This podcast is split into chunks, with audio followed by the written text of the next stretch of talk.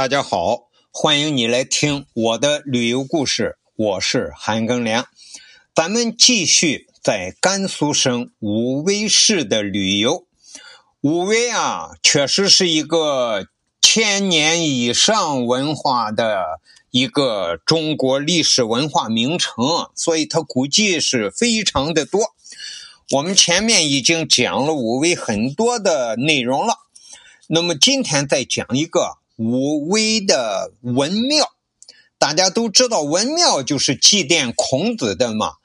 武威这个文庙是中国西北地区建筑规模最大、保存最为完整的文庙，被誉为陇右学宫之冠，列入全国重点文物保护单位、国家四 A 级旅游景区。武威在古时候叫凉州，所以最早这个庙呢就叫凉州文庙。它始建于明朝，是公元一四三七年。整体建筑布局对称，啊，结构严谨，规模宏大，气势雄伟。资料上说，它是全国三大孔庙之一。但是，就我个人也没有把全国都都游过来。我去过的地方，那个孔庙呢，我估计凉州这个文庙啊，它排不上前三。因为除了曲阜那个呃孔子的祖庙之外呢，在中国的南方还有几个大的孔庙。一个是浙江衢州的一个孔庙，就很大。然后在云南建水县那儿有个孔庙，面积非常大，内容非常多。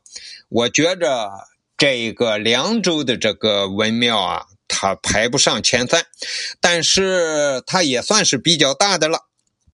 武威这个文庙呢，坐北朝南。是由东、中、西三组建筑构成的。东边啊叫文昌宫，中间就是文庙了。西边啊是凉州府的儒学。现在呢，建筑以圣庙和文昌宫保存完好。现在就是历代文人墨客祭祀孔子的地方。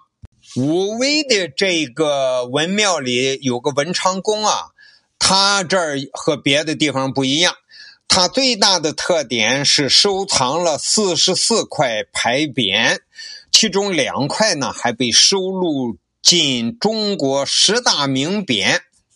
在文昌宫里供奉的是文昌帝君，这个文昌帝君呢，就是主管全国的这个。考试升状元、升进士的那么一个神，那么在民间呢，就叫他是文曲星，说他点谁的名字，谁就能中进士。在大成殿里头，孔子呢有这个像就供奉在中间，孔子孔子双手握在一起啊，面容和蔼。据说是孔庙的建制呢，就是天下孔庙有泮池。这个泮池是什么？就是一个半圆形的水池，是文庙特有的建筑规制。而池上的桥就叫泮桥，也叫状元桥。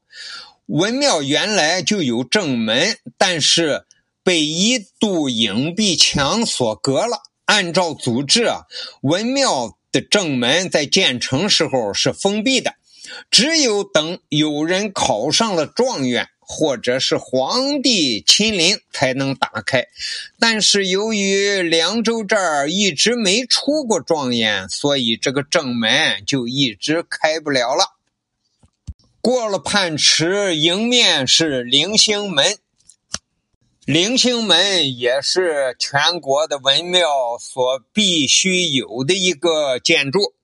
再说文昌宫里这四十四块牌匾呢，我也拍了很多照片，没拍全，又从网上下载了几个照片。